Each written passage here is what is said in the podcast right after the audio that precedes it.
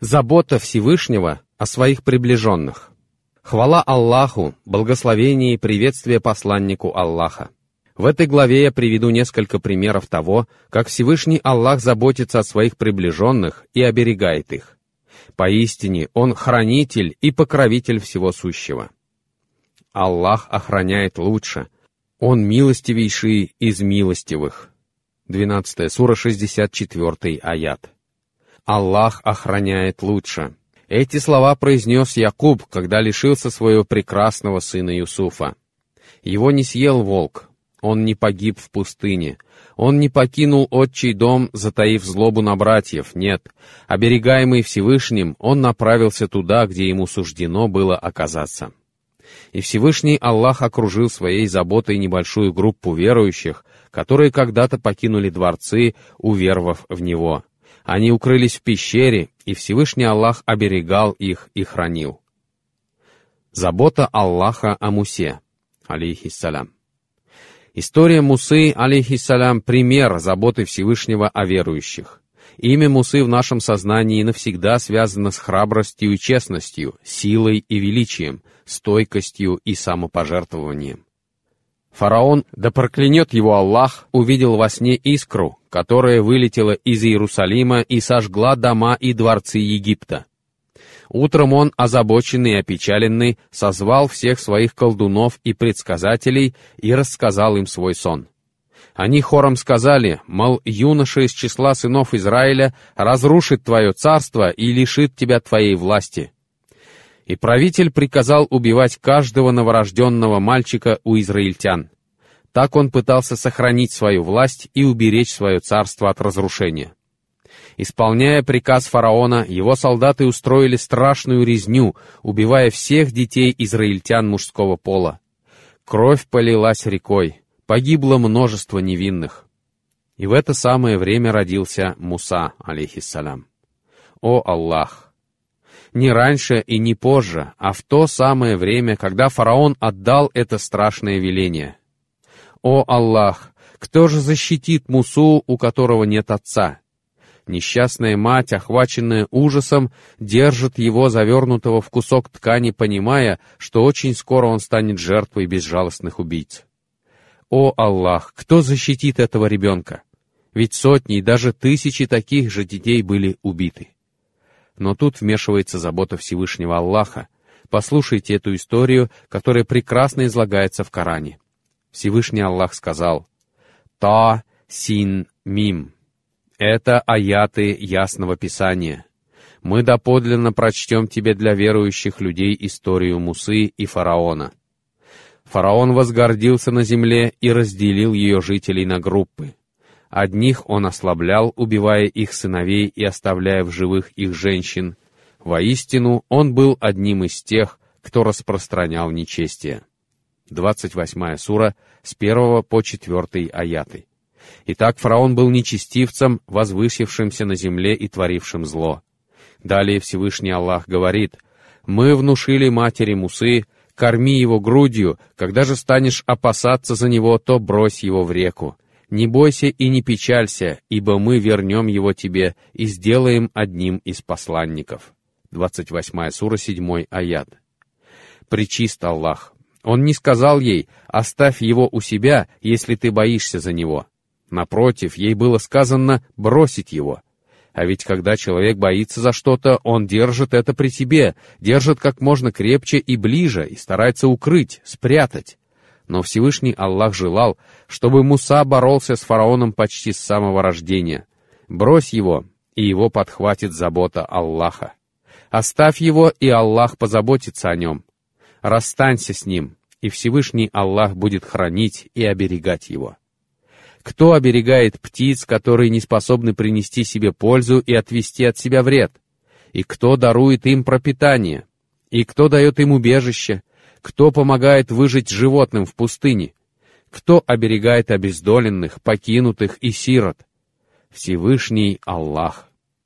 И мать рассталась с Мусой, алейхиссалям, поручив его заботам Всевышнего, положившись на его обещание.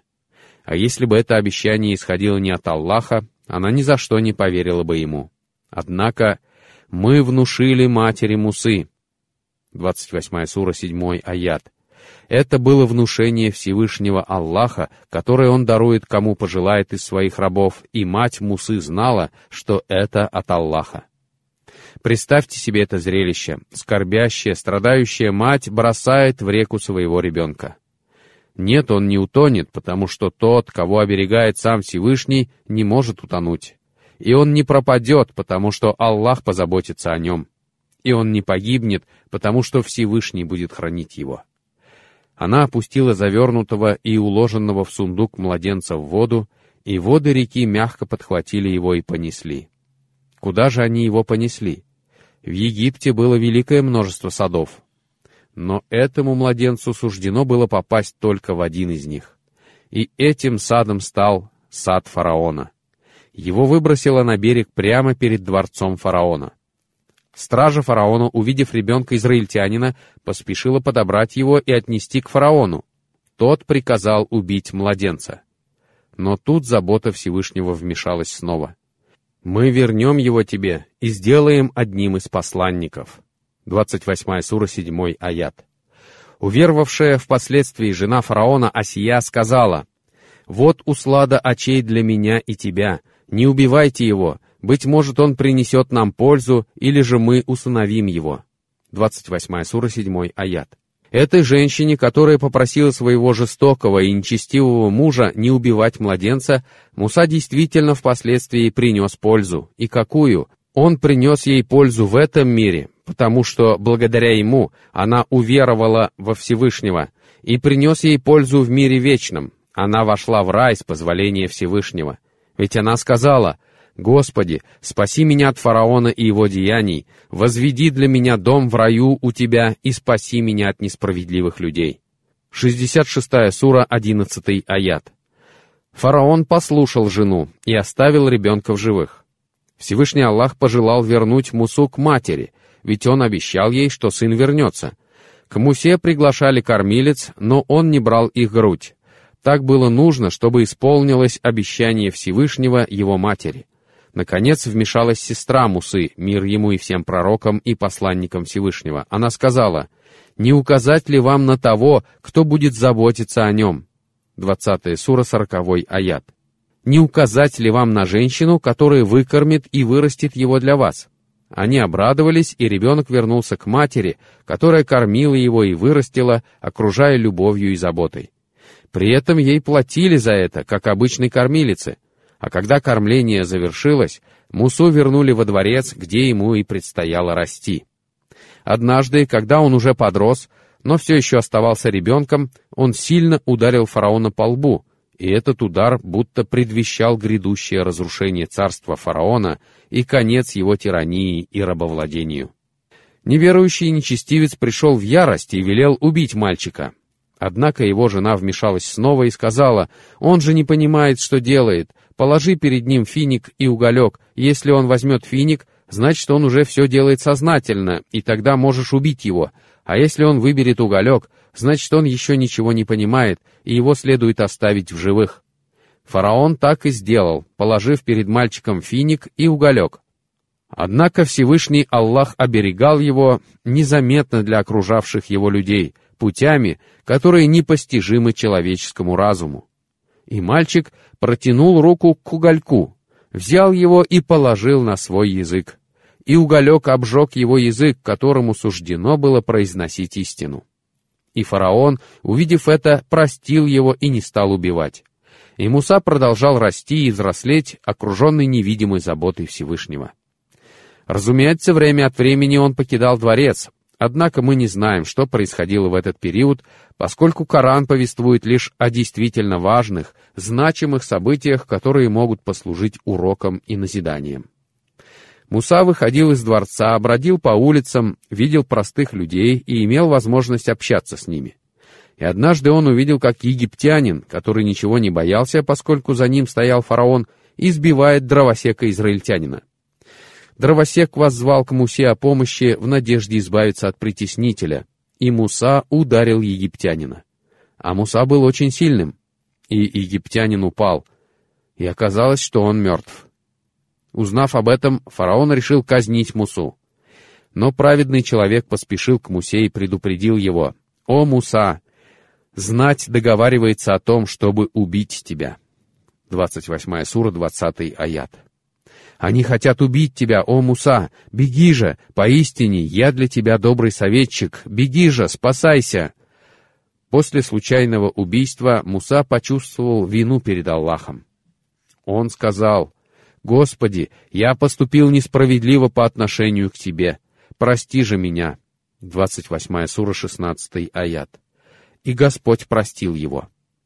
Толкователи Корана сказали, что это поистине удивительный стиль изложения.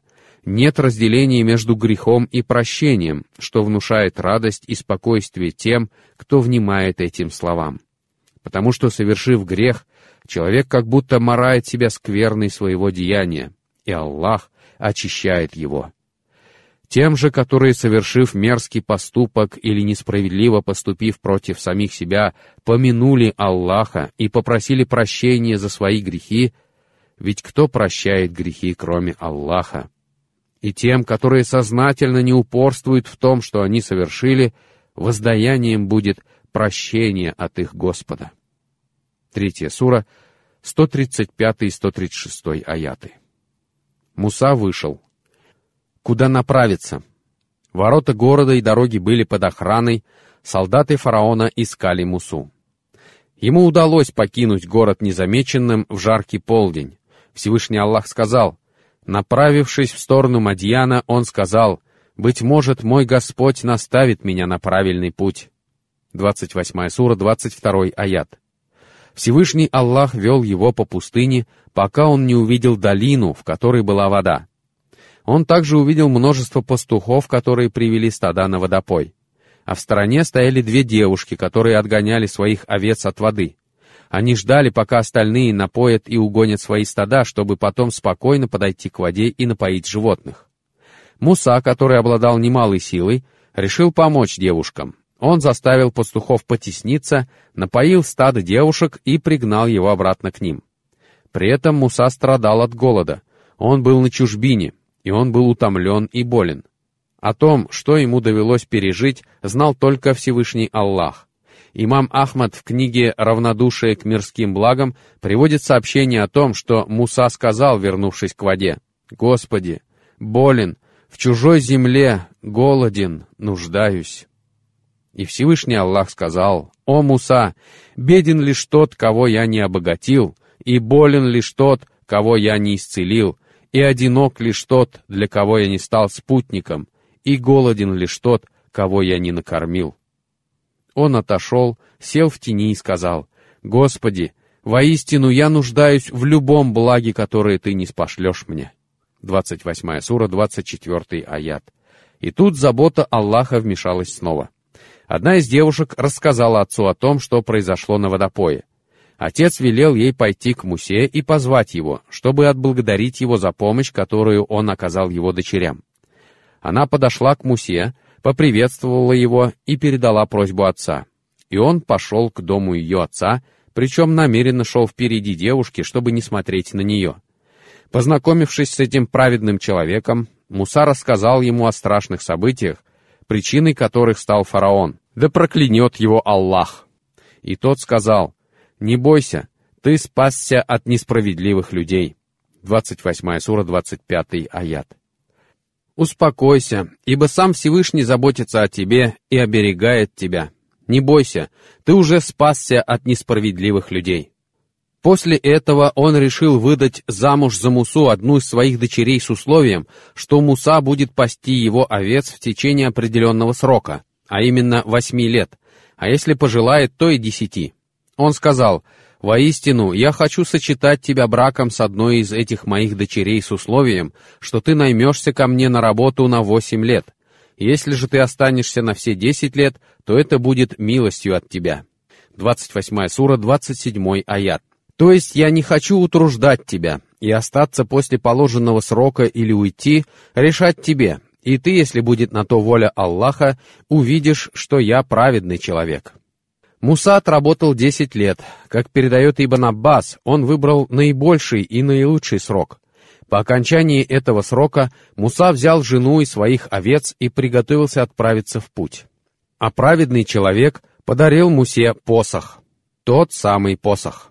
Об этом посохе упоминается в Коране. Ему предстояло сыграть немаловажную роль в истории Мусы и фараона, и с помощью него Муса одержал верх над колдунами фараона и погубил нечестивых. Многое предстояло тогда этому посоху. Муса погнал своих овец, совершая долгий переход по пустыне. Посмотрите же на заботу Всевышнего о нем. Поистине Всевышний Аллах знает, кого выбирает на роль пророков и посланников. В одну из ночей, столь темных, что ничего не было видно, Муса увидел вдалеке огонь. Это была долина Тува. Муса мягко сказал жене, что сходит и принесет горящую головню, чтобы можно было развести огонь. Когда Муса приблизился к огню, на его ногах были сандалии. До нас дошли сообщения о том, что они были сделаны из кожи павшего осла, а Аллах знает обо всем лучше. И Всевышний Аллах сказал ему, «Сними же свою обувь». 20 сура, 12 аят. Святость, поклонение, возвеличивание и почтение. И неприличествует вступать в сандалиях в это священное место. Муса, алейхиссалям, снял сандалии и пошел вперед.